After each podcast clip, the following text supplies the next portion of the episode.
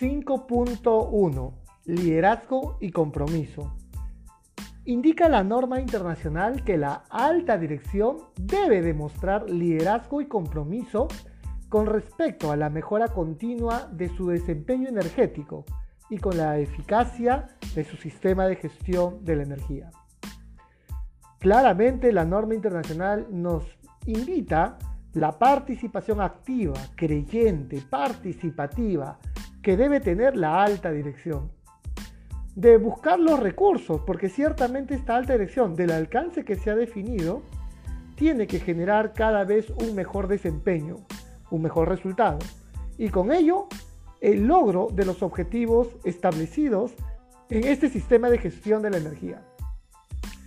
Cumplimiento de programas, calibraciones, formaciones, entre otros. Tiene que darse cumplimiento. Letra A. Acá como en la norma lo que van a encontrar es que se tipifica.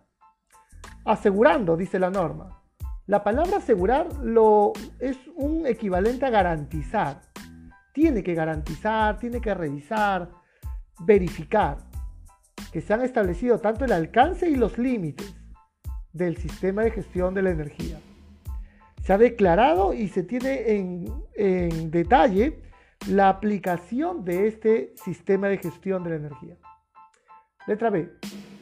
Asegurando que se han establecido la política energética. Lo vamos a ver esto en el capítulo 5.2. Los objetivos, las metas energéticas establecidas en el 6.2 de la norma internacional y que son compatibles con la dirección estratégica de la organización.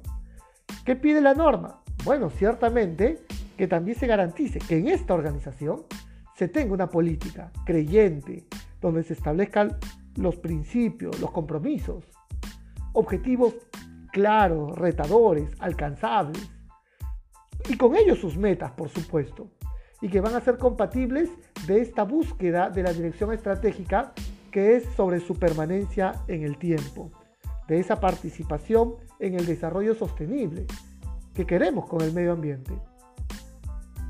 Letra C.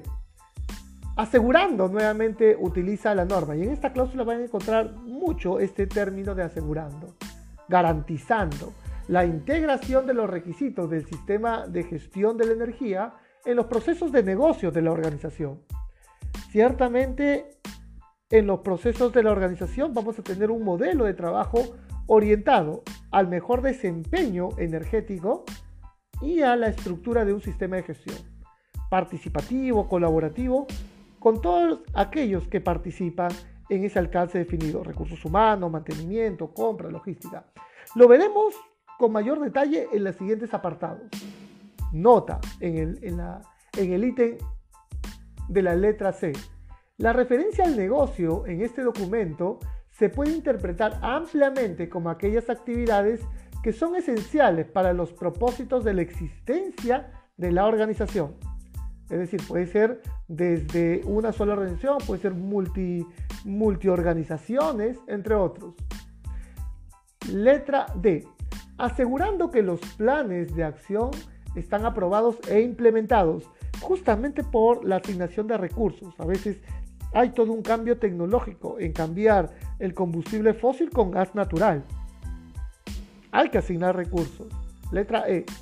Asegurando que estén disponibles los recursos necesarios. Y dice asegurando, no basta con aprobar. Seguramente va a tener que ir desde bonos de carbono, ir a los bancos, préstamos, los mismos dueños de pedir inversión. Y esto estará enmarcado por esta participación de la alta dirección. Letra F. Comunicando la importancia de la, de la gestión de la energía eficaz y en conformidad con los requisitos de este sistema de gestión de la energía.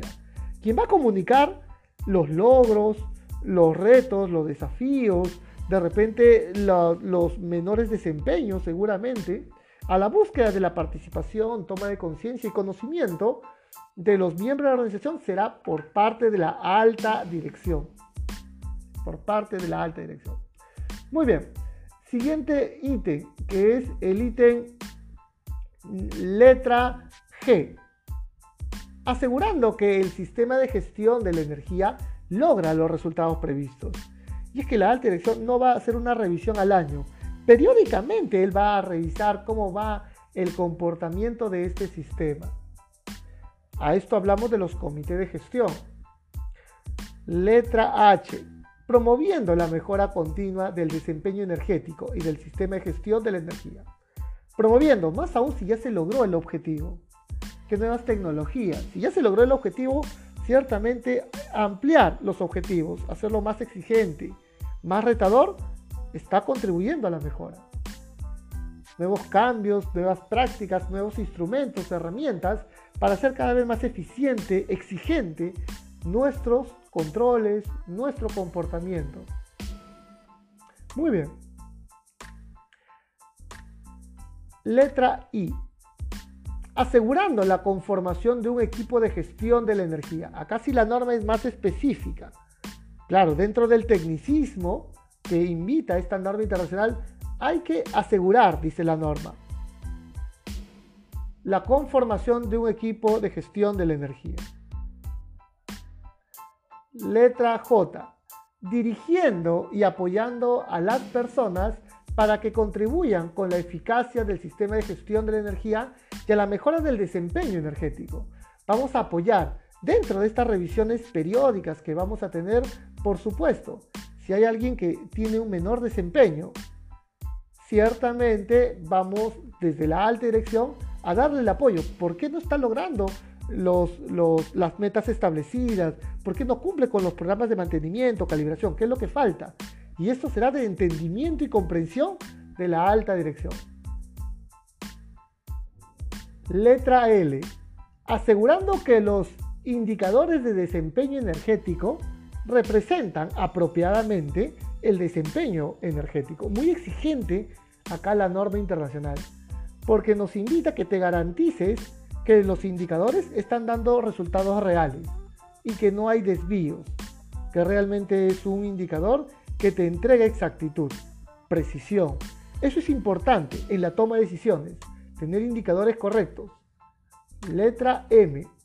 Asegurando que los procesos se establecen e implementan para identificar y abordar los cambios que pueden afectar al sistema de gestión de la energía y al desempeño energético dentro del alcance y los límites del sistema de gestión de la energía.